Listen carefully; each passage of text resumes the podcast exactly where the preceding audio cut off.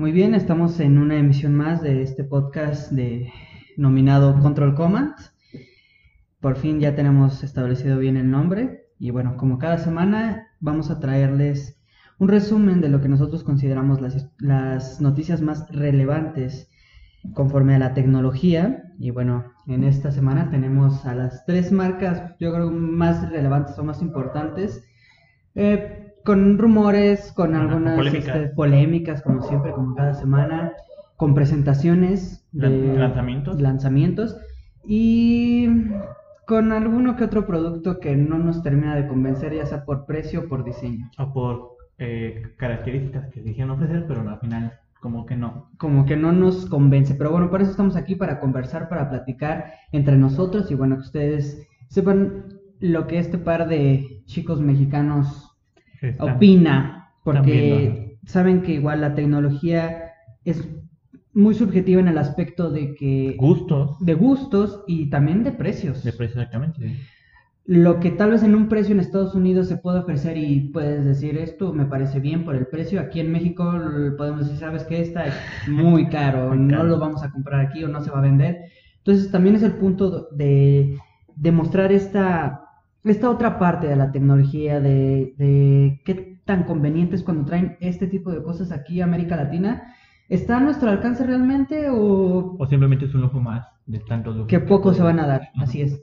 Entonces, Olson, ¿qué te parece si empezamos ya con... ¿El primer tema? El primer tema, uno de los más fuertes, que es todo esto que envuelve al, próximo lanzamiento de Samsung, que eso es la gama S21, que parece que así se va a llamar, no sé si al final vayan a salir con S30, se vayan a saltar ya de 10 en 10, pero bueno, hasta ahorita todo apunta a que va a ser el S21. ¿Y qué te parece si empezamos a tocar cosas, temas de diseño que ya se ha filtrado, eh, temas de precio, eh, estas polémicas de van a venir con cargador, va a venir sin cargador, o para mí la que me parece la más importante, ¿Va a ser compatible con el S Pen? Y si sí, ¿eso qué significa? ¿La muerte del Note? ¿O va a seguir? Y lo único que quieren hacer es como unificar ese producto tan maravilloso para muchos como eh, es el S Pen, pero para todas sus gamas. Yo creo que si de verdad se anuncia esta compatibilidad, para mí sería la muerte para esa gama, para el Note.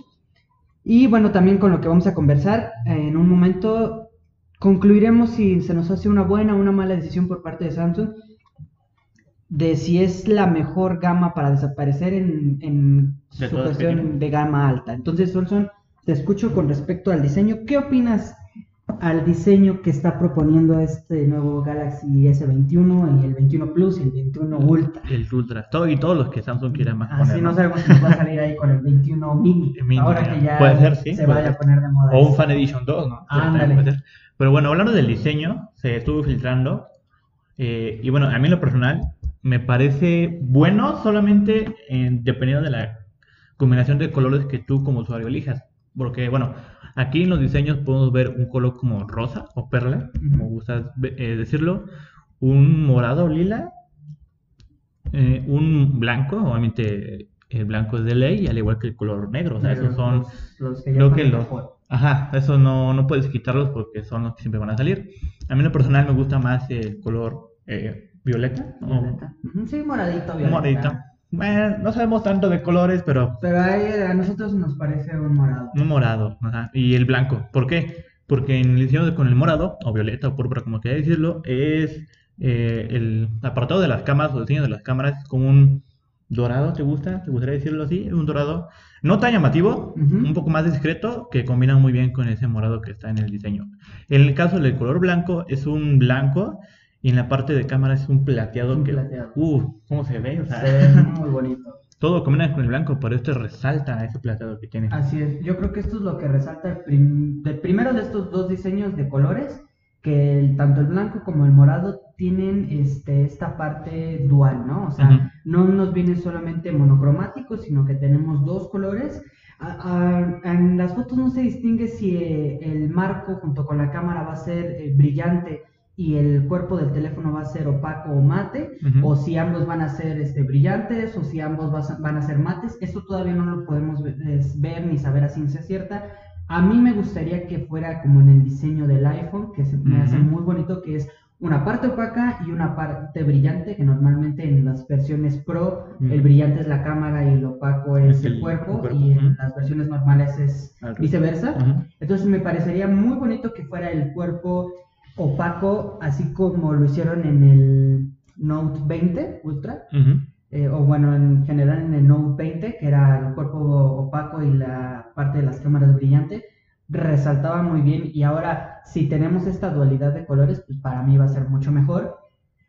Porque bueno, yo, este, retrocediendo un año atrás, la verdad es que pienso que el teléfono más feo del año pasado, por lo menos en la parte trasera, para mí fueron todos los Galaxy S20. Mm, Tanto en colores que estaban horribles, sus colores eran feos. Eran, eran llamativos y eran una buena propuesta, pero se quedaron ahí. O sea, no. o sea, el, gris que sacaron era un gris rata, así feo. no, era muy feo el, color del Galaxy S20. Y ya no nos vayamos a los módulos de cámaras, que el del Ultra era, era medio teléfono casi por la parte de atrás. O sea, si, si la gente que había dicho que el diseño de la cámara del iPhone le parecía feo por toda esta parte de los círculos no este, bien simétricos con el cuadradito, a mí este del S21, del S20 me parecía horrible y creo que con este diseño se compone un poco, se, Exacto. se estiliza, la verdad, más que el año pasado. Habrá que ver, la imagen que estamos viendo es por el número de cámaras, preciso que va a ser del modelo más básico, porque solo vienen tres. Sí, sí. Y sabemos que la moda hoy en día es mientras más cámara, más pro es tu teléfono. Y más caro es el, Así es. el teléfono. Yo siento que el la versión Ultra va a abarcar mucho más espacio y ahí este habrá tendremos un diseño para mí no tan estético, pero bueno, más invasivo. Más invasivo. Lo mismo decía yo cuando vi las imágenes del iPhone por primera vez del iPhone 11 eh, con esta cámara con circulitos al principio en fotos no me gustaba. Cuando lo vi en persona me encantó, me gustó muchísimo. Entonces, no sé si, si esto vaya a pasar con el diseño del, del S21. Pero por lo pronto me parece un diseño acertado diferente. Creo que el unificar las, las cámaras con el marco es algo que los va a distinguir, por lo menos. Que cuando alguien te va por la parte de atrás, sepa que, traes un Samsung. O sepa que lo que tienes no es nada barato. Así es. O sea, que se distinga. Así como con todo el, el módulo feo para muchos del iPhone, ves un iPhone por detrás y sabes que es el de la manzanita y cosa que ya a veces es muy difícil entre los teléfonos de Android porque todos por la parte de atrás se parecen, incluso ya hasta por la parte de adelante. Sí, o sea, no, puedes reconocer un teléfono por la frente, lo tienes que ver por atrás y eso a veces. Así es, entonces por la parte estética a mí me parecen unos teléfonos interesantes de ver. Sí, me quedé con un muy mal sabor de boca el año pasado con, los, con la gama S20. Eh, y bueno, tomando todavía esto del diseño, al parecer... es se mantienen tres modelos únicamente, el S20, el S20, el S21, el S21 Plus y el, S21 Ultra. La verdad es que a mí me encantaría ver un teléfono compacto como eh, salió en la gama S10, que salió el S10e, S10e que era más compacto que, en su, que sus este, hermanos, el S10 Plus. S10 normal. El S10 y el S10 Plus, ¿no? Porque ahí no había Ultra. No, no, parece que no había Ultra. Este, sin embargo, es, parece que el iPhone mini a todos los tomó por sorpresa. Y si Samsung se anima a sacar un modelo compacto de nuevo, sería hasta el siguiente año, al parecer. No hay rumores en, esta, en esta familia de un modelo compacto, lo cual a mí no me parece una decisión muy acertada, porque de nuevo, Android o los fabricantes de Android se limitan en esta parte a sacar un teléfono potente pero compacto. Eso es algo que yo le agradezco a Apple con el lanzamiento del iPhone 12 mini, más allá de que esté excesivamente caro por lo que nos está ofreciendo, pero puede sentar las bases para que más fabricantes digan, ¿sabes qué? Voy a presentar mi modelo compacto para que sea la competencia directa del 12 mini o del 13 mini o no sabemos qué va a pasar. Para igualar los cantidades, ¿no? Porque recordamos que el Apple tiene cuatro diseños, bueno, cuatro modelos, perdón, es el iPhone, el, iPhone mini, el iPhone 12, el iPhone 12 eh, Pro. Pro el iPhone 12 Pro Max. O sea, tenemos... Y el SE también. Bueno, o sea, pero o sea, sus lanzamientos principales Ah, son sí, esos. sí, o sea, claro. eh, familia 12 son esos cuatro. Cuatro. Entonces, como dices tú, para acertar o para poner aquí, sabes que yo soy Samsung y yo también tengo mis cuatro modelos, puede ser, o puede ser hoy como lo conocemos un Samsung Fine Edition, Ah, puede ser, Puede ser también. o un o como lo hacían antes eh, en sus gamas S4 o S5, un S Mini. Sí, pero que no sea como los de esos. Ah, no, o sea, no, me refiero a que agarres el concepto y lo actualices a año estás. Ah, ah, sí. ¿Por qué? Porque como ya mencioné, este, puede ser, ¿sabes qué? Yo soy Samsung, soy el competidor más grande de Android frente a Apple y eh, con su rival Apple. Y puedes decir, ¿sabes qué? Yo también tengo mi, mi familia con mis cuatro dispositivos que son parecidos a los tuyos, pero son con Samsung. Eso a mí, se me, como dices tú, se me haría muy interesante porque tú ya marcarías una tendencia. Como en su tiempo Sony los, lo marcaba con, Con su compact. compact, que era lo mismo, lo mismo que eh, tenía el Sony de turno de gama alta, pero en un espacio más pequeñito. Más pequeño. Era.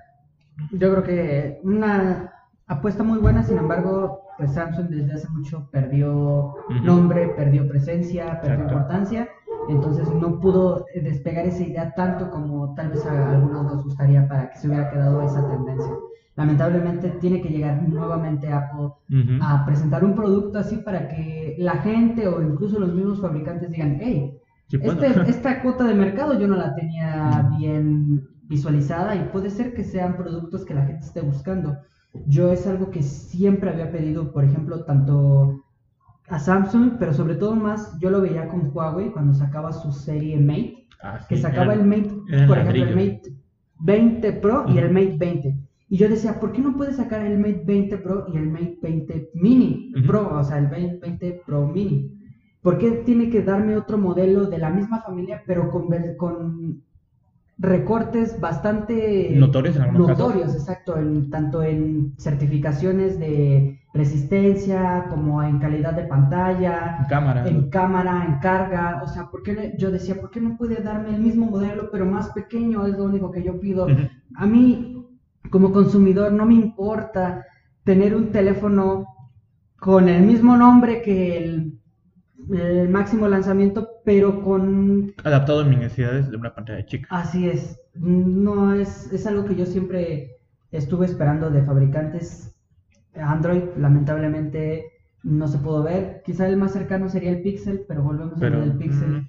Poca distribución, poca presencia, entonces ojalá para la siguiente familia de Samsung puedan traernos algo compacto pero poderoso. Sí, como en algunos tiempos atrás se hacía, que tú no perdías únicamente, mm, este, perdías nada más que tamaño, no, no perdías ni procesador, ni batería, bueno, batería un poco, pero las demás características se quedaban exactamente como estaban, y un poco el precio, el precio sí baja un poco, no bajaba, digamos, este, la mitad, pero sí era un poco más accesible que su, su hermano mayor. Así es. Y bueno, creo que viene uno de los puntos en los que sí me gustaría conocer mucho tu, tu opinión, Olson, sobre una polémica que está, bueno, son dos en realidad, dos polémicas que está teniendo el anuncio o el prelanzamiento de estos teléfonos, que es, ¿qué va a pasar con la serie Note? Se está hablando de que Samsung ya tiene muchos teléfonos de gama alta o top Ajá. en el mercado. Tenemos la, la serie S, como acabamos de ver. Tenemos aún la serie Note. Exacto. Tenemos la, el Galaxy Fold y tenemos el Z Flip. Entonces ahí ya tenemos cuatro teléfonos de gama alta, o por lo menos en los precios, porque igual el Z Flip no es como gama Ajá. tan alta en el procesador y en otras prestaciones precio. pero por el precio la verdad es que sí lo es. Y hay estos rumores de que debido a esta saturación de modelos tope de gama, Samsung está buscando retirar uno del mercado y aparentemente el elegido o el desafortunado sería la familia Note. Con esto perderíamos yo creo que uno de los teléfonos más importantes y más funcionales que había tenido la marca, principalmente por el único accesorio que lo distinguía, que era Sí, el S Pen El SP. o que es el S Pen. Con los años hemos visto cómo han mejorado esta herramienta cada vez más y más y más y más. Y es tanta la demanda de esto que no es una serie que no se quedó en el Note 1, en el Note 3 o en el Note 5. Ujú. Llegó hasta el Note 20. Hay demanda y la gente lo quiere, a la gente le gusta. y muchos nombran a veces a este teléfono, el Note, como el mejor teléfono del año. Sin embargo, no sé tú qué pienses con esta eh, retirada tal vez del mercado que, ojo, aún no es oficial. Esto lo estamos diciendo. Todos son rumores, pero es lo que se planea. Así es, lo que se plantea tal vez de que si en el anuncio de la nueva familia Galaxy S hay un guiño a cierta compatibilidad de estos teléfonos con el S Pen, prácticamente se estaría matando la serie Note por completo. ¿Qué opinas tú acerca de eso? Bueno, a mí en lo personal, yo recuerdo cuando empezaron a sacarlo, de hecho una, una colaboración, o no sé cómo llamarlo, que era un Note, pero era un Note Edge, cuando empezaba a salir la moda de, de las mm. pantallas curvas, sacaron un Note, pero en mitad, así que un lado era pantalla normal y un lado era pantalla, pantalla Edge. Eh, entonces, yo desde ahí empecé a ver la importancia de los Note porque no solamente estaban incorporando tecnologías de su hermano menor, por así decirlo, sino que simplemente estaban adaptando a la demanda. Porque si yo como usuario tengo un Note, yo quería tener mi Note con curva. Y así fue como salió ese experimento, ¿no? Que al fin y al cabo fue un Note y pues, se vendió, pero le dijo a Samsung que, que le pusieran acá este, pantallas curvas a sus dispositivos. Por eso ya con los siguientes lanzamientos salieron con pantallas curvas. Entonces, para mí los Note son un parteaguas porque es el teléfono, bueno, a mí al parecer, eh, que se rivalizaba antes con el Mate de Huawei para decir, ¿sabes qué? Este es el mejor teléfono en Android. Ese por lo que tu dinero, eh, máximo de tu dinero va a conseguir este teléfono. ¿Por qué? Porque era la mejor tecnología, mejor pantalla, mejor, bueno, casi mejor en todo. Y era el que eh, tenía como que la vara alta de todos los teléfonos. El Huawei tenía que superar al Samsung. Y el siguiente Samsung tenía que superar a Huawei. O sea, era una competencia hasta cierto punto sana porque se innovaba. Y e, eso era algo que en Huawei este, era más destacable, o era más notable, que la innovación era más año con año, y en Samsung era un, poquito más lenta, pero al fin y al cabo este, trataba de innovar en cada, este, pues cada mejora al S Pen, o cada mejora en, pantalla, o cierta tecnología que se le metió al Note. Siento que ese era el partaguas. así. Entonces, si tú me vas a quitar un Note así de golpe, tal vez al siguiente año no tengo un Note, pues como que no sé, no sé a quién le vas a dejar tú esa vara alta que tenía o ese puesto tan alto que tenía un Note, porque el S sabemos que es, el, es, es un gama alta que maneja Samsung, pero no era el que decía eh, era el tu por con, con más innovación, con mejor tecnología. Ese puesto lo tiene Note. Entonces, si tú me quitas el que tiene ese puesto, pues sí me, sí me dejas un, un Galaxy Fold o un Galaxy Z Flip pero esas son innovaciones que apenas están desarrollando, apenas tienes que probarlas, el mercado lo está aceptando, tienes que reducirle cosas porque si no la gente no te lo va a comparar. Más sin en cambio, los no, ya tienes esa gente, ya tienes ese amor, tienes ese cariño, tienes esa, esa marca que era un Note, ¿no? Eh, ese seguro de vida que te decía, tienes un Note, te va a durar como una, un iPhone 5 años, 6 años, tal vez hasta más. Corriendo bien. Corriendo bien, este, con tu pen funcionando bien. O sea, ese seguro de vida y ese puesto tan importante, si tú me lo quitas de un año para otro, tal vez la gente que no sepa de esto o la gente que no nunca ha comprado un Note, pues no se va a enterar. Pero al fin y al cabo, esa cuota de mercado que ya tiene marcada el Samsung con su Note va a decir, me lo vas a quitar, sí, pero me vas a hacer un, S con un lapicito y eso no lo pongo. ¿Dónde lo voy a poner? Sí, porque un rumor más es, al fin y al cabo va a desaparecer el Note y o así que la fama o la garantía del Note es que puedes meter tu CPN en tu mismo teléfono, no, no tienes que preocuparte pues porque se te perdiera. Un estuche, una funda Ajá, especial. Exactamente. Entonces, si tú vas a quitar ese, ese pen y lo vas a dar en el S, y si me pierde mi ese pen, vamos a hacer Apple, con vendiendo accesorios a, a lo loco. Eh, no sé qué tan caro esté un S Pen, porque nunca Yo tampoco, pero no creo que sea nada. Y aparte, la garantía me lo va a cubrir, o cómo, o sea, es un rollo, es un rollo quitar un un teléfono tan alto y con tanto cariño y con tanto prestigio que tú ya tuviste por durante muchos años y, dejarme los teléfonos nuevos, que son innovadores, claro que son innovadores, pero al fin y al cabo es una tecnología que no lo conoce la gente, que no toda la gente va a decir, ah, ¿sabes qué? Te, recomiendo un Fold, te recomiendo un Z Flip, porque no hay tanto mercado que pueda comprar y que haya testeado con muchos años esos productos, así que si me va a hacer un buen S21, pues por lo menos dámelo con algo más que simplemente la adaptación a SP, ¿no? O por lo menos avísame que va a desaparecer y convierte el S20 en un Note. ¿Para qué? Para que esos problemas que mencioné y los que tenga, y más lo que existan al momento de desarrollar un S21, pues ya no existan, ¿no? Simplemente es, eh, ¿sabes qué? No, murió, pero llegó, llegó, su sucesor y ese va a abarcar ese, puesto tan grande que tiene el Node. Eh, a mí me parece un tema de verdad muy extenso, muy extenso. Yo creo que en este podcast no nos daría para, para, abarcar todo, porque Samsung se metió en un problema grande que yo creo que ni ellos sabían. Ellos mismos lo causaron con tanto teléfono. Con tanto teléfono. Para mí sí es un error que tengan tantos teléfonos caros a lo largo del año. Sí. ¿No? Tal vez si me lanzaras la serie S cada dos años y la serie Note igual cada dos años, yo sabría que, bueno, este año va a salir el Galaxy S, ¿no? Pero el siguiente no lo vamos a tener y vamos a tener el Note. Lamentablemente las cosas no funcionan así. No, entre más ventas mejor. Así es, se lanzan todos los teléfonos eh, y esto, yo creo que el SP no se veía, no era solamente una cuestión más como de diseño estilizada, como, ah, véanme cómo escribo en mi teléfono, sino que Samsung ya había conseguido convertirlo en una herramienta de trabajo funcional. Exacto, ese, ese mercado ya estaba ganado. Si, si nos damos cuenta, igual, no cualquier persona se compraba el Note, no solamente por el precio, sino también por la versatilidad que te podía dar esta herramienta. Lo que te aportaba, ¿no? Exactamente. Muchos profesionistas, tal vez muchos profesores que eh, requerían de esto como una herramienta de trabajo, no solamente el teléfono como cuestión de entretenimiento o estatus, sino como una herramienta y lo que te podía aportar o contribuir también el, el SPN, ahí estaba incluido. Ahora bien, como dices, si se desaparece esta gama, se corre el rumor de que sí, los Galaxy S y los eh, Fold que vienen van a ser compatibles, pero no van a poder este, guardar el SPN como lo hacían Esto lo entiendo y no me parece por alguna, este, en algunas partes, porque sí, siento que si tú metes el, el, el SPN en el dispositivo así de manera física y lo guardas ahí, estás pasando la esencia del Note a los S o a los Fold. Esa parte sí la entiendo, como de no querer ser invasivos de una familia a otra, ¿no? Esa parte la entiendo y como que quieran decir, o sea, los Galaxy S son los S y los Fold, este, tienen su máxima característica es la pantalla plegable y de los S Flip.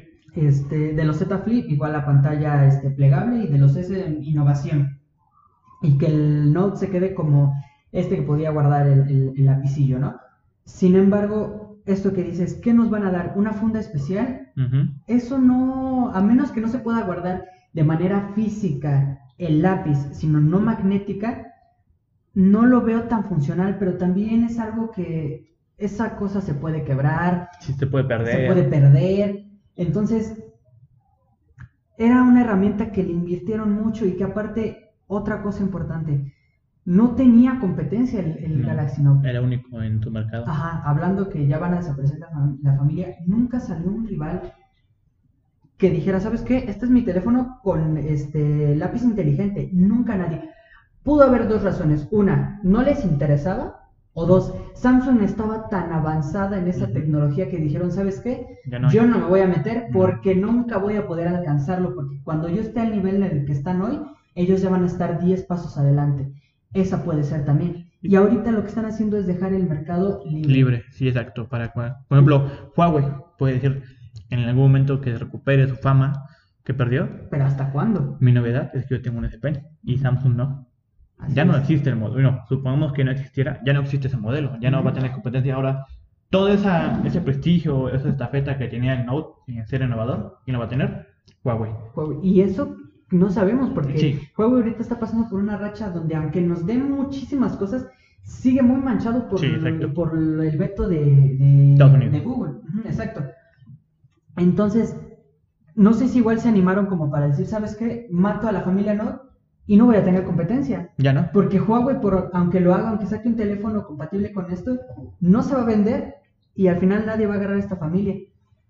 A mí me parece oh, lamentable que se pierda, sí es que se, que se va a perder esta familia de los Galaxy Note, porque me parecían los teléfonos antes de que llegaran los Fold más interesantes sí. durante el año. Y antes de que desapareciera Huawei, bueno, su fama, eran como que uno de los más interesantes. Sí, y, pero dentro de Samsung yo creo que eran los más interesantes. Sí, eran los top, no, no podemos mirar a otro lado. Sí teníamos los S, pero eran como, sí, esto es un pre, esto es un pre de lo que me va a traer el Note, ¿no? Exacto, exacto. Ya sé que están estrenando tal vez tecnología de pantalla y algunas cámaras, pero yo sé que el siguiente Samsung... El siguiente paso es el que yo voy a comprar, es el mejor. y a veces corregían fallas de los S. Claro. Entonces ahora es como, pues nada más vas a tener el S que, que te alcanza y el Fold, pues sí va a tener lo mejor, pero... Pero también con, todos los errores que conlleva, como tú lo dijiste, a veces mejoraban el Note y ahora si el S20 falla, el Z Fold va a tener que mejorar. Pero, y sus, y sus errores que ya conlleva su, que ya conlleva, Exacto, el ser plegable. Esto es algo de lo que ya se tiene que estar preocupando desde ahorita y que lo vimos el año pasado con el Fold este, 1, o sea, con el primer Galaxy Fold, que fue un desastre. Ajá, claro. Que, es, que era obvio porque era el primero. Era el primero, es como todo, es como el primer hijo, ¿no? Así es. Tienes que aprender, tienes que aprender. Así, con él lo arruinas eh, todo, ¿no? Es la experiencia, si sale bien, qué bien, si no, pues también. El segundo ya sabes en qué, qué funciona y qué no. Exacto. Pero yo todavía le veo un largo recorrido a esto de, de los plegables. O sea, siento que todavía falta Sí, todavía bastante. sin, simplemente lo llama Note. Yo, yo siento que el Note 4 fue el partió aguas. Aquí ya está estable, ya tiene un mercado estable, ya todo está bien. Ya a partir de eso solamente fue puliendo detalles, pero ya está implementado. Aquí yo siento que le van a faltar dos generaciones más. Más, para más o menos decir, ¿sabes qué? Ya es una tecnología, pues, confiable. Confiable. Y más que nada el precio. Ese es otro punto. O sea, el precio también hace que no admitamos errores. Claro, claro. O sea, si me das un teléfono de 50 mil, sí, yo sé a lo que me atengo al comprar un teléfono plegable pero también tengo la marca Samsung detrás, Sí, o sea, no, no es cualquier. No estoy este, comprando, este, perdón por la comparación, una marca, este, patito mexicana o, que China. Eh, o China que esté saliendo y que diga, este es mi modelo. Tú ya me tienes garantizada, este, confiabilidad y pues sensaciones bastante completas en modelos anteriores que si tú me lanzas un teléfono al mercado es porque ya lo debes de tener garantizado. Sí. con tus errores, pero ya no me puedes estar fallando mucho por el precio al que estás dando el dispositivo. Y si no, pues mira, mejor espérate a que se abarate la tecnología y después me das el teléfono sin errores. Eso es en un mundo ideal, las cosas no pasan. No, no vivimos en ese mundo. Así es, entonces yo de verdad espero que la familia Note pueda encontrar buenos, buena sucesión en la familia S o en la familia Fold. Eh, y que nos quedemos, si es que va a desaparecer, pues con esos teléfonos innovadores, el máximo esplendor de la marca Samsung, que ahora han sido opacados por los teléfonos plegables, que lo dije creo que en podcast anteriores y lo digo ahorita, no me parece una tecnología muy interesante más allá de poder tener el teléfono plegado. Y más tamaño, mejor este. No me parece una tecnología para mí. Sí es muy innovadora, pero no es de mi interés. Por ahora, por, por ahora.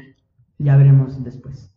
Y bueno, creo que el, el último punto a tratar sobre este, no, este lanzamiento, pre-lanzamiento tan polémico que se está haciendo ya desde ahorita, es la inclusión o no inclusión del cargador. Y de los audífonos. Y de los audífonos.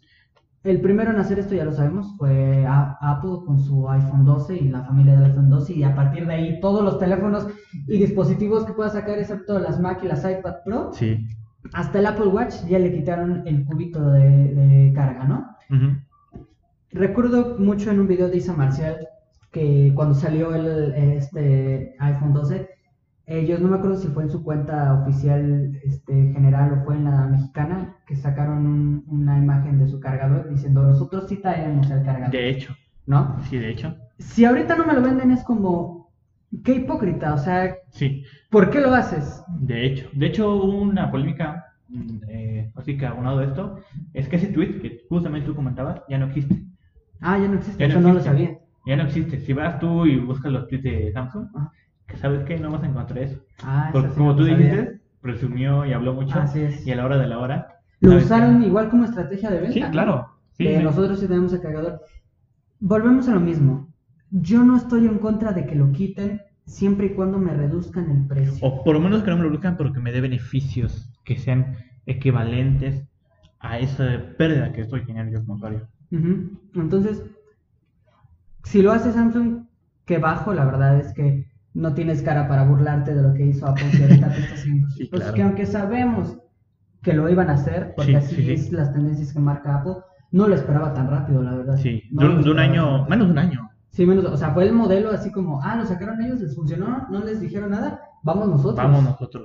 Entonces, mmm, me parece igual una estrategia, si de por sí, mira, los, eh, otra cosa que, que creo que hay que tocar rápido en esto es que no podemos comparar las audiencias. No. Apple tiene acostumbrado a que sus fans, fans, nunca dicen nada, lo aceptan y para ellos es, Apple lo hizo por el, por el bien de todos. Apple sabe lo que hace, ¿no? Apple me entrega siempre lo mejor. Pero no me dejarás mentir, las personas que consumimos Android no somos así. No. Y para mí es muy fácil decir, ah, Samsung no me da cargador, yo me voy con Huawei. Ah, o me voy con LG. o con OnePlus. Sí, o sea, el que me dé más. O sea, yo aquí estoy pagando algo y quiero, o sea, porque no es tanta la diferencia a veces en, eh, como podría ser de iOS a Android o de Android a iOS.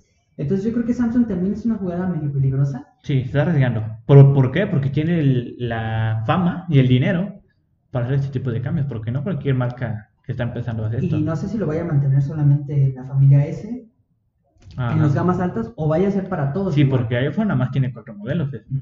Pero Samsung no tiene cuatro, tiene, tiene sus gamas M, sus gamas A. La la, este, la Z, eh, sí, todo. Tiene, tiene, muchas gamas. Entonces, si me lo quitas en todo, por cierto, teléfonos de gama media, gama baja o gama entrada son baratos tus teléfonos van a tener que ser aún más baratos por el simple hecho de que no eres Apple y no te puedes dar el derecho de decir, sí, sabes que te lo quito y te aumento el precio. Aquí no. sí, no, no, no, son cosas diferentes, son audiencias diferentes. Entonces creo que también ahí tiene que, que visualizar bien su jugada Samsung. Y bueno, por esto daríamos terminado el tema de Samsung, de los S21. Creo que son muchas cosas antes del lanzamiento. Sí, buenas y malas. Buenas y malas. Que yo resumo más malas que buenas. Pero como tú dices, creo que vamos a ver. Todos los lanzamientos son así, ¿no? A veces son más cosas malas que buenas. Sí, pero ya a la hora de la hora. Igual y nos sorprende, ¿no? Porque otro tema que no tocamos y no lo vamos a tocar en este podcast porque nos alargaríamos mucho con Samsung es la inclusión de un nuevo procesador. Se habla de un nuevo procesador. Sí, Igual Samsung siempre nos sorprende con su tecnología de pantallas. No sé qué nos vaya a traer ahora. Sí, son muy buenas. Soy fan de pantallas de Samsung. Eh, igual innovaciones en One UI no sé, o sea, ahorita igual nos estamos concentrando solamente en lo que da polémica y en lo que da que hablar, pero igual ese día a todos, a todos nos cierran la boca. Sí, sí, puede ser, o sea, no sabemos el futuro, así que vamos a esperar hasta que se lance y pues veremos, ¿no? si hablamos bien o mal de ellos. Más relevantes que se están diciendo de Samsung y bueno, ahí lo dejaremos, a ver si esta semana se presenta otra cosa o dicen otra cosa, no lo sabemos. Y bueno, Olson, por favor, ¿Qué, sigue? ¿Con qué continuamos? Mira, hablando de su, eh, bueno, en tanto su gama Note, mencionamos a un competidor que se llamaba Mate. En este caso es este, el fabricante es Huawei. y precisamente vamos a pasar con su, pues no sé si polémico o llamativo. Es que la noticia fue, o lo innovador, o lo llamativo, es que el siguiente P, en este caso va a ser el P50, va a tener de fábrica o va a tener ya este, de raíz el Harmony OS. O sea, por para los que no sepan, que raro, si están en este modo de la tecnología, tienen que saber que hace un año este, Estados Unidos eh, le prohibió a la marca en específico Huawei que usara tecnología o productos que vinieran o tuvieran raíz en Estados Unidos. Esto, esto incluía código. O sea, si se hizo en Estados Unidos por gente de Estados Unidos, es estadounidense. O sea, no me puede decir que no. Entonces, como todos sabemos, no ningún fabricante hace sus pantallas, hace sus cámaras, hace su diseño. No, no, no. La mayoría de los fabricantes, también Apple está incluido, pues tienes que depender de empresas de terceros, ¿no? Para hacer tu producto final. Al fin y al cabo, así abaratas costos, así no te gastas tú, o sea, son muchas cosas. Y te dedicas nada más a ciertas partes, ¿no? Por ejemplo, ahorita que tocaste el tema de Apple, yo me dedico solamente al software y para el hardware, que se preocupen otros, yo nada más compro la tecnología. Exacto, entonces para las compañías o las empresas, esto es básico, indispensable, porque no, puedes, no tienes tanto dinero para tú mismo pagarte tus cosas, diseñar tus cosas, distribuir tus cosas, no, tienen que depender de, alguien siempre. Entonces, bueno, en base a esto, Huawei dijo, ¿sabes qué? No puedo usar Android, no hay problema. Yo mismo me voy a fabricar mi propio sistema operativo. Que tú dices, son chinos, ¿no? pero son chinos, o sea, tú dices, son la, segunda economía más grande del mundo, son gente muy lista, que por eso está eh, Huawei donde está, porque no es una marca que nació de un día para otro, no, son chinos que tiene saben servir. Sí, entonces ellos mismos dijeron, ¿sabes qué? Yo me hago mi propio sistema operativo, que va a ser mejor que, que Android, prácticamente se dijeron, va a ser mejor que el tuyo, o por lo menos va a ser equivalente al tuyo. En este caso, vamos a ver, porque todavía no se ve, o no, no hay diseños todavía reales o, o pruebas de contacto que tú puedas decir, este es HarmonyOS, así funciona, así la compatibilidad con esta aplicación. No, no, no. Porque como sabemos, o no sé si la mayoría sepan, en China no existe Google, y entonces Bueno, más que no existir está prohibido. Ajá, entonces, bueno, de por sí, no, no llega su servicio allá, pues si no llega, pues no, no- está prohibido y no llega, no existe. Sí, no ex- bueno, sí tienes razón. No, No existe. No, no hay, no hay No Google, hay no hay, Gmail, no hay Google Fotos, no hay YouTube, nada, nada, nada, nada que sea de YouTube, existe, digo, de Google, existe en China. Entonces, no sé cómo lo vayan a hacer, la verdad, porque, pues si de por sí los chinos ya bebían sin, sin Android, bueno, más que nada sin servicios de Google, entonces, para China está bien. Para China tú vas a llegar, vas a decir, aquí está el, el Huawei de turno, úsalo. Los En- chinos van a decir, va, te En lo China yo siento que sí va a ser un éxito. Sí, en China sí.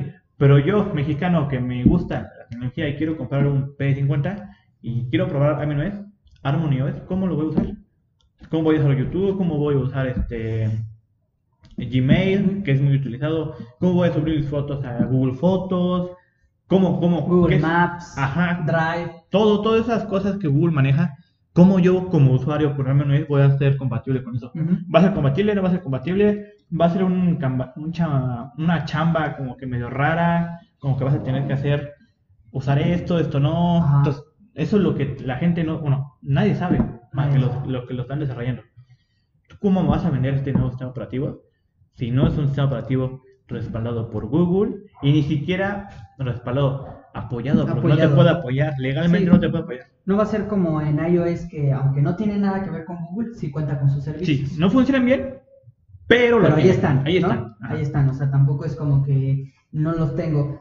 Estoy completamente de acuerdo contigo. Yo creo que aunque a muchos de, en el mundo de, la tecnología nos entusiasme ver qué es lo que nos va a presentar, Exacto. cómo va a funcionar Harmony OS, al final de cuentas también es como, pues sí, está muy padre la compatibilidad que tú me estás manejando entre igual un teléfono, una televisión, hasta el coche, hasta todo lo que pueda llevar Harmony OS, Ujú. está muy padre, pero me falta una parte vital que es los servicios de Google. Sí, yo nací con eso. Yo recuerdo cuando empecé a usar un teléfono, era Android, y tú decías, ah, Gmail, ¿no? No lo ocupabas mucho, pero ahora un día sin Gmail, un día sin YouTube, un día sin Google Maps, un día sin Google Fotos.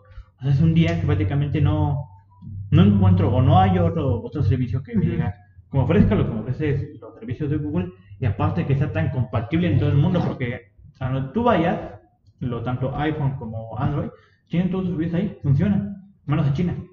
Porque tú vas con un Android, no vas a tener allá una- la manera de funcionar igual en todo el resto del mundo. Entonces, es. quiero, quiero, me gustaría más, más que nada ver cómo funciona ese celular fuera de China. fuera de China. Ver qué tanto nos convence, ¿no? Porque sí, en- dentro de todo lo que se decía de Harmony es, vamos a conjuntar lo mejor que tiene iOS, que es la compatibilidad, con lo mejor que tiene Android, que es lo de código abierto y que todos pueden meter mano ahí y modificar y hacer y todo eso, ¿no?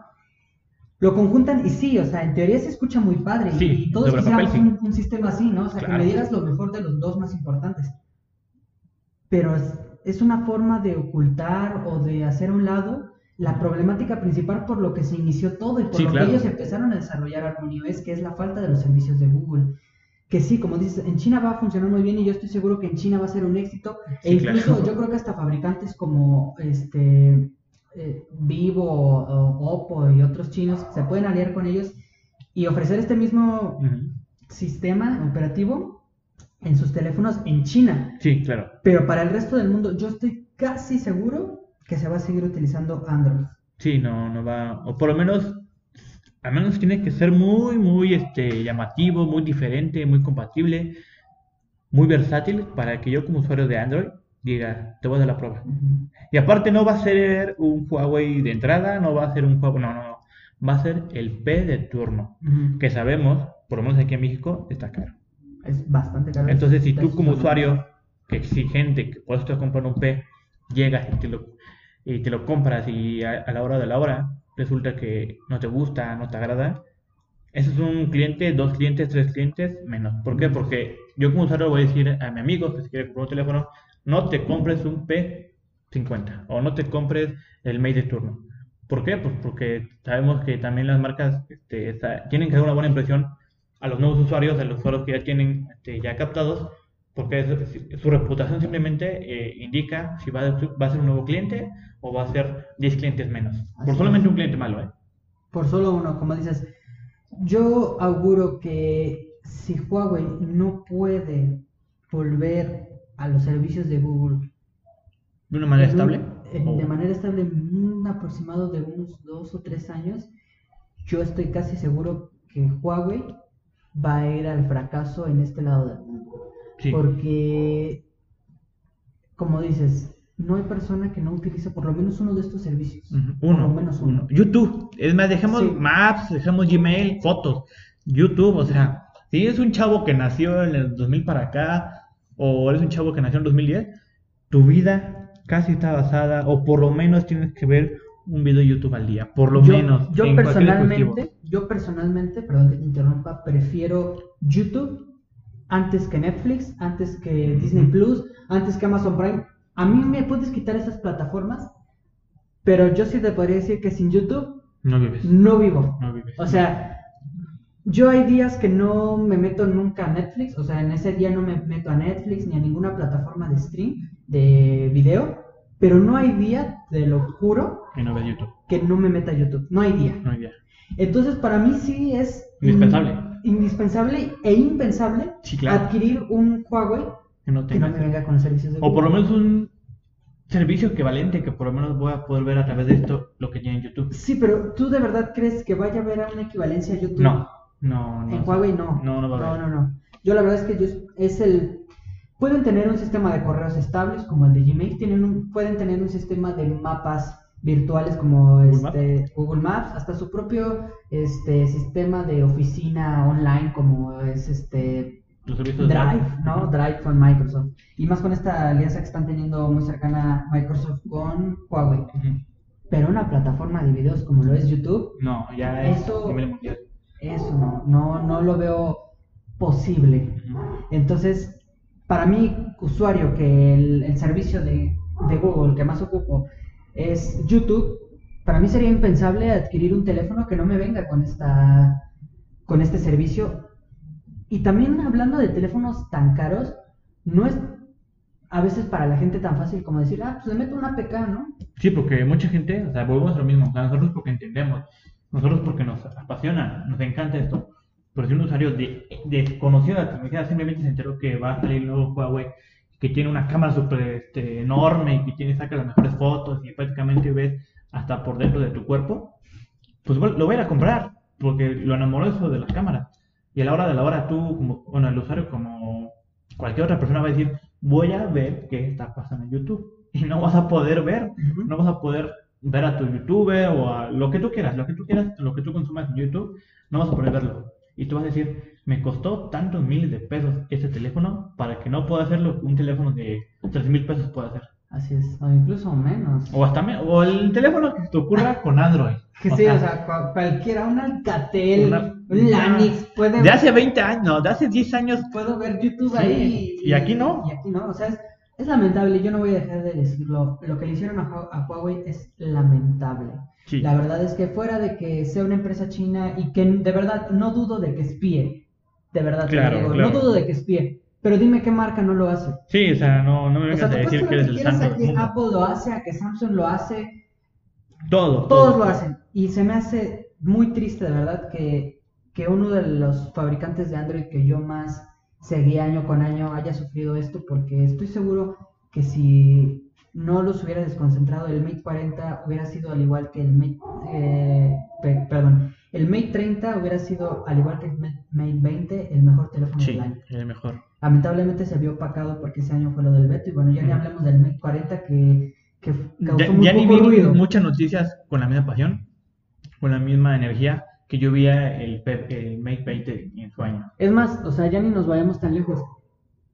¿Tú cuántos youtubers de habla hispana has visto que hagan un review de este teléfono, del 1040? ¿Cuántos? Muy pocos. Yo personalmente no he visto ninguno. Yo, de habla hispana, recuerdo haber visto uno, pero ya no me acuerdo quién. Pero, o sea, fue, fue muy puntual. Cuando antes el Mate 20, todos lo hicieron y todos dijeron, este es un telefonazo. Esto- Tiene sus errores como todos, sí, Sí, claro. pero es un telefonazo. Se vio muy opacado, se ve muy golpeado Huawei. Y lo siento, pero al menos yo no consideraría uno de estos teléfonos No. por esta falta de servicios de Google. Entonces, me, me interesa mucho ver qué pueden hacer con Harmony OS, igual cómo lo pueden adaptar a este lado del mundo. Igual no sé si puedan conseguir en algún momento un convenio para, igual que Exacto. iOS, tener los servicios. Y aunque no funcionen bien, pero que estén ahí, Sí, claro. ya sería otra cosa. Ya sería, un, ya sería algo más aceptable que no tenerlos. Así es. Entonces, ojalá de verdad esto en algún momento se retire. Ojalá le deseamos igual mucha suerte a Huawei que el lanzamiento de Harmony OS de verdad nos impresione y nos deje así como, oh, no puedo creer que esto esté pasando, no puedo creer lo que hicieron, no puedo creer, si esto es lo que me presentan ahorita, no sé en un año que vayan a traer. Exacto, como lo hacía antes. Quiero un ecosistema Harmony, ¿no? O sea, ojalá de verdad sea así para que la gente de nuevo empiece Con ese amor, con ese cariño que ya tenía, esa y, y confianza. los demás fabricantes no se hagan pato y digan, ah, pues ya no está el más fuerte, o Ya, yo me puedo esperar un rato en lo que alguien más innova, en lo que alguien más viene a hacerme competencia, Exacto, que es posiblemente lo que puede pasar con Samsung. Sí, pero Estaba ahí. Sí, como lo mencionamos, era el NoteMate. NoteMate. Ujú. O sea, era un rival que ya le plantó, y le plantaba cara en su momento, y Huawei tuvo un crecimiento muy rápido. Y así de plano, yo tenía, Samsung ya tenía años con su Note, de repente llega un Mate y como que sí me planta cara y como que me supera, y al siguiente año sí me supera, y entonces esa era una batalla sana hasta este punto, que llegó de repente y se perdió y ya no, ya solamente quedó Samsung. Samsung, así es. Entonces, pues yo espero con muchas ansias el lanzamiento del P50 para ver qué nos trae Harmony OS.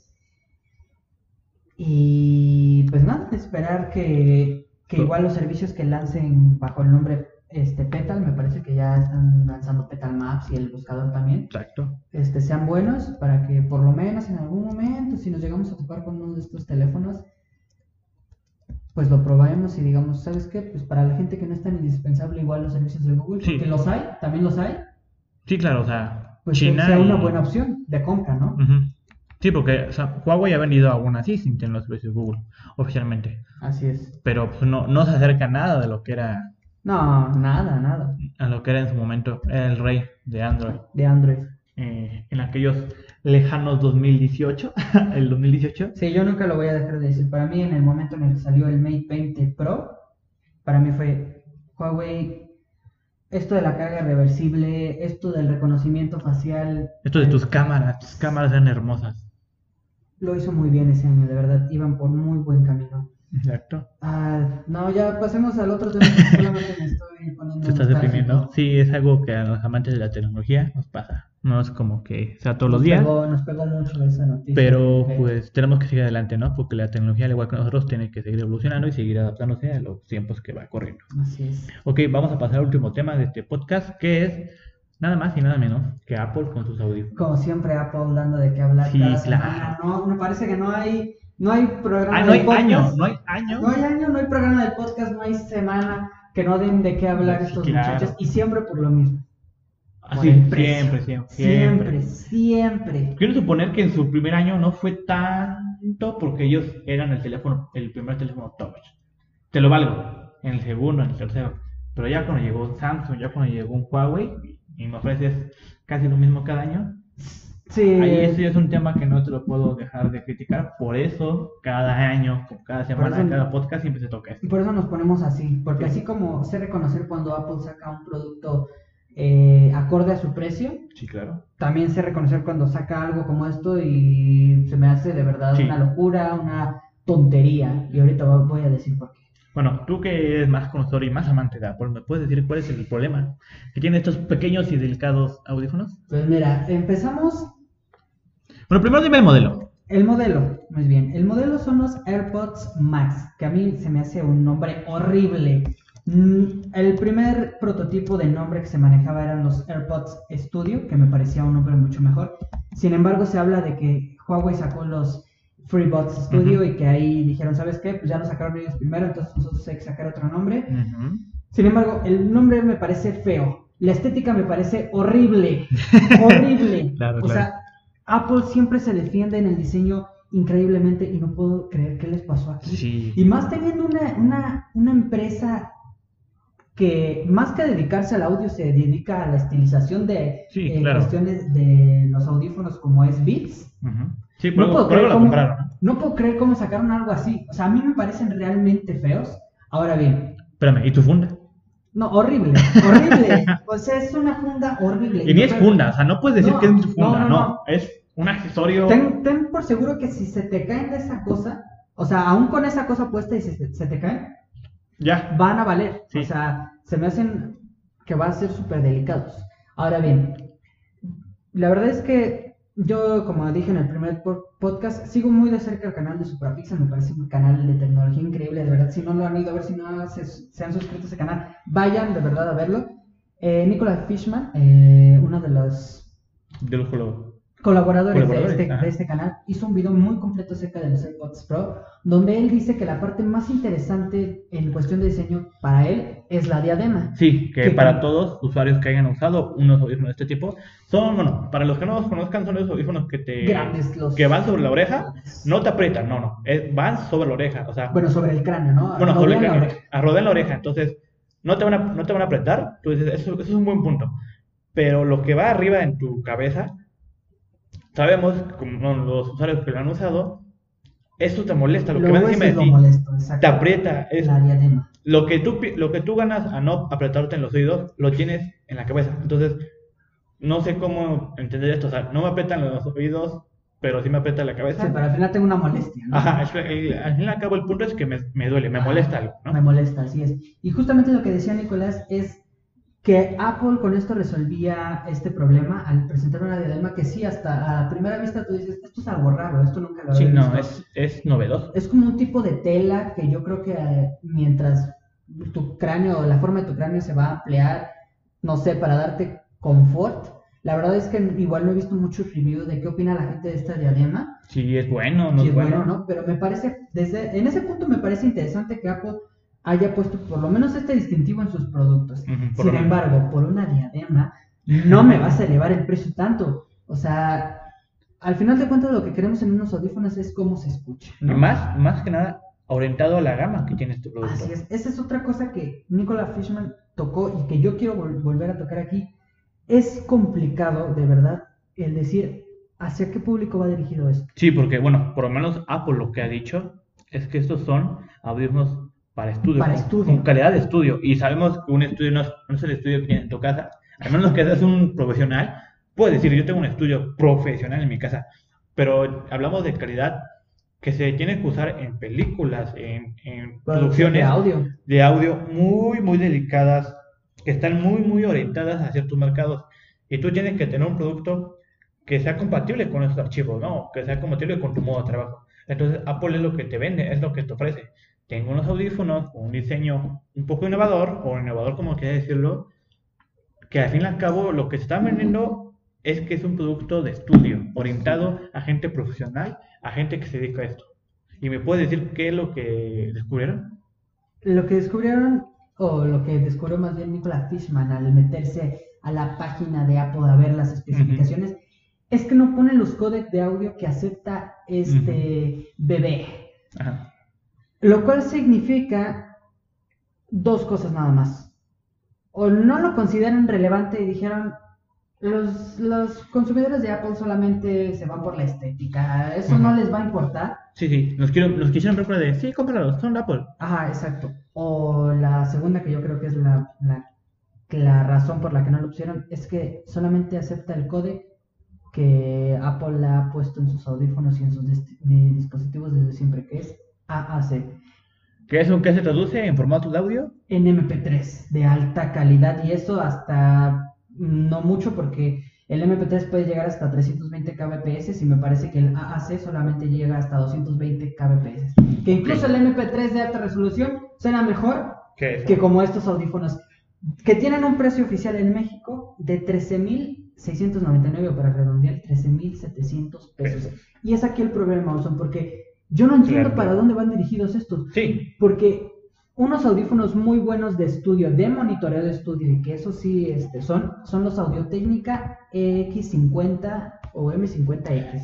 Eh, bueno, te voy a decir el nombre del modelo porque los modelos son, la verdad no me los aprendo porque son muy largos, que es el WH100XM4. O sea, tú llegas y me das un WH100XM4 y tú dices, ¡ay! no, no entiendo. Tiene un, Sony tiene un problema con sus nombres. Sí, pero, ok, estos son, bueno, les voy a explicar, estos son los eh, audífonos de Sony de estudio, estos sí son de estudio, que son hasta ahorita como que la rivalidad que tiene Apple a vencer como que es el que eh, dispositivo audífono que tiene que decir Apple, yo soy mejor que tú porque tengo esto, o porque a ti te falta esto, o porque yo no veo en esto. Esos son como que su rival a vencer. No puede haber otro, o no, si hay más, pero ese es como que el top top. Entonces, tú que estás, me estás diciendo que Apple que me estás diciendo que me está vendiendo unos audífonos de estudio, pero no me está diciendo todas las características importantes que yo como gente que se dedica a esto busca, porque yo como profesional, pues me tengo que saber ese tipo de datos, ¿no? Porque al fin y al cabo trabajo todo el día con ellos y llego y compro unos audífonos de Apple y a la hora de la hora no los encuentro, algo anda mal, ¿no? No, no, no me puede decir que es, ah, tal vez se lo olvidó. Sí, no, aquí es, es de nuevo el, el, un producto de Apple que de verdad yo no le encuentro lugar, yo no le encuentro mercado por esta razón, te voy a decir, como dices, estos WH1000XM4 son el rival a vencer, sí. Pero estos cuestan casi la mitad, un poquito más que la mitad, lo, podríamos decir que los que van a costar el, producto de Apple.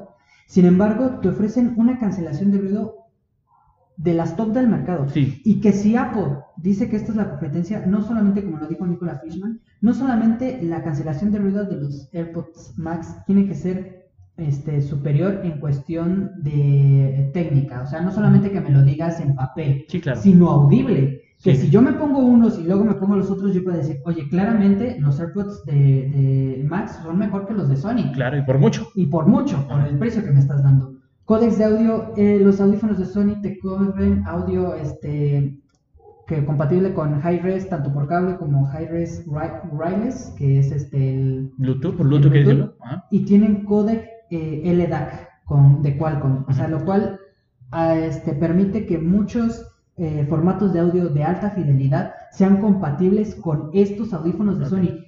Apple ni siquiera se preocupa por poner cuáles son los códecs que admite. Que ojo, tal vez sí los ponga, o sea, tal vez sí los acepte, no estamos diciendo que no, porque ni siquiera los hemos probado en, eh, y también ellos ni siquiera se preocupan por ponerlos.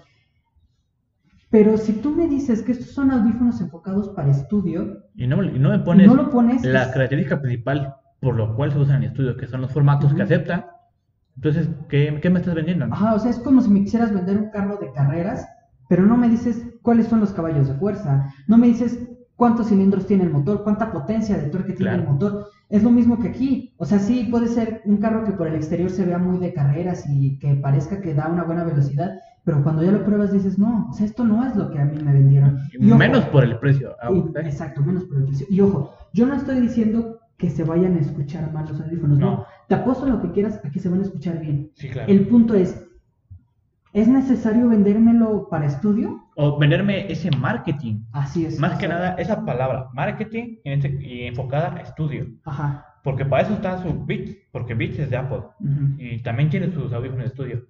Pero entonces, ¿por qué me estás vendiendo tú unos audífonos de estudio y no me estás dando las características principales que pertenecen a unos audífonos de estudio? O sea, no sé en qué momento se te ocurrió a ti Apple como con la política de los creadores de, ah, esto va a salir bien. Exacto, o sea, yo no entiendo por qué lo hacen teniendo ya una marca de audio, pues no digamos especializadas, pero ya sí con mucho recorrido como Beats. Igual, mucha gente critica Beats, pero Beats no se escucha mal, simplemente es para cierto público, ¿no? Que disfruta más tal vez de la música electrónica o sonidos graves en los audífonos. Y yo no estoy diciendo que los AirPods Max no se vayan a escuchar bien, simplemente estoy diciendo para mí no son audífonos de, estudio y por eso no me los puedes vender como estudio. claro. Y tomando el precio. En el terreno este, audiófilo, sí, claro. la, verdad es un terreno es grande, y es aparte complicado luego meterse en este terreno. por el precio de los AirPods Max te puedes llevar audífonos que de verdad Además, te llevas dos de, casi dos de Sony, perdón. Casi sí, dos. casi dos de Sony y audífonos con una fidelidad ya audiófila que estás diciendo, Dios, o sea, esto sí es, es otro nivel que no, nunca en mi vida había escuchado. Y sí, tal vez para la mayoría de la gente es imperceptible y diga, los audífonos de Apple se escuchan bien, o sea, se escuchan bastante bien. Con esto puedo vivir toda mi vida. Pero a mí se me hace un precio exagerado. Yo no sé a qué le están tirando, la verdad, yo creo que no se van a meter bien estos audífonos porque ni son para estudio, o sea, ni la gente de estudio los va a buscar, los que de verdad se, dedican a estudio, no creo que lo busquen. Número dos, son excesivamente caros para el público en general. Claro. Y número tres, compiten en el, en con el público en general con audífonos como los de Sony, con otros audífonos de JBL, de Sennheiser, que también te dan cancelación de ruido, también te dan, yo creo que un sonido muy parecido al que te va a dar los de Apple, pero muchísimo más barato. Es como una competencia Apple Android en teléfonos en gama de o en el espacio de audio. Porque sí, también te puedes comprar un teléfono Android que te puede dar, mm, no la mejor, pero sí muy, una experiencia muy, muy acercada a un iPhone por la mitad o un poquito menos más de la mitad. Así es. Entonces a mí se me parece, yo creo que este, me atrevo a decir que va a ser un producto con un rotundo fracaso, para mí. Sí, tú aseguras eso. Sí, y, y te tengo que decir también que es un producto que no me gusta de Apple. No, o sea. No me gusta. O sea, es un producto que a mí se me hace. Qué bien, si eh, llegan y te regalan, pues no le dices ah, que no. Sí, sí, no, no, pero para yo como usuario. ¿Comprarlo? No, ni, o sea, ni aunque tuviera la plata, lo compraría porque, te digo, si ya te quieres ir hacia el terreno de estudio audiófilo, hay 100 opciones mejores. Sí, mucho mejores, más baratas. es el punto siempre con Apple, mejor, a veces más barato. Entonces yo sí, yo sí pronostico un rotundo fracaso para estos audífonos, casi casi te lo aseguro.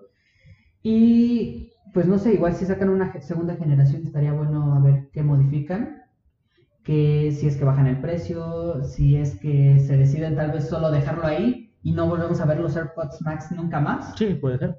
Pero a mí me pareció un producto, la verdad, que no llama nada la atención, bastante, bastante, bastante, bastante caro y este y que para mí no vale la pena. Ah, soy un gran amante del audio, no me considero experto ni mucho menos, pero me gusta mucho el audio y más o menos sé eh, algunas características que por lo poquito que sé yo ya no consideraría estos audífonos. Ahora imagínate a alguien que de verdad sabe de audio, en sus sueños va a comprarse algo. O al menos que sea un fan de Apple, que tenga la, la máquina es dedicada para estudio que venda Apple, o sea, al menos que sea un, un fan muy dedicado de la marca, tal vez lo valore. O bueno, sí, como tú dices, alguien que sea tan fan y que lo que quiera es unos audífonos de ese estilo que vayan conforme a todo el ecosistema, bueno, ahí sí te lo entiendo y hasta eh, entiendo tu, tu, adquisición porque dices, bueno, yo lo único que quiero es unos audífonos que cuando los acerca la Mac se conecten sin necesidad de, de, yo estar ahí tecleando cosas, es muy válido.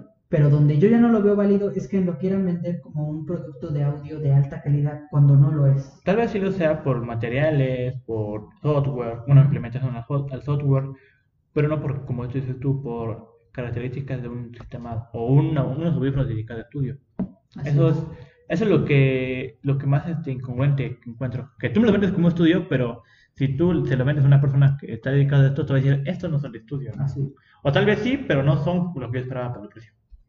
Sí, no, no, no me parece un producto que vaya a tener las grandes ventas. La verdad es que yo no se los pronostico, no solo porque sean caros, sino porque no es un producto que vaya a valer la pena para el público al que quiere enfocarse. Entonces, bueno, creo que con esto terminaríamos. Este me parece que es el tercer programa del podcast. Control Command.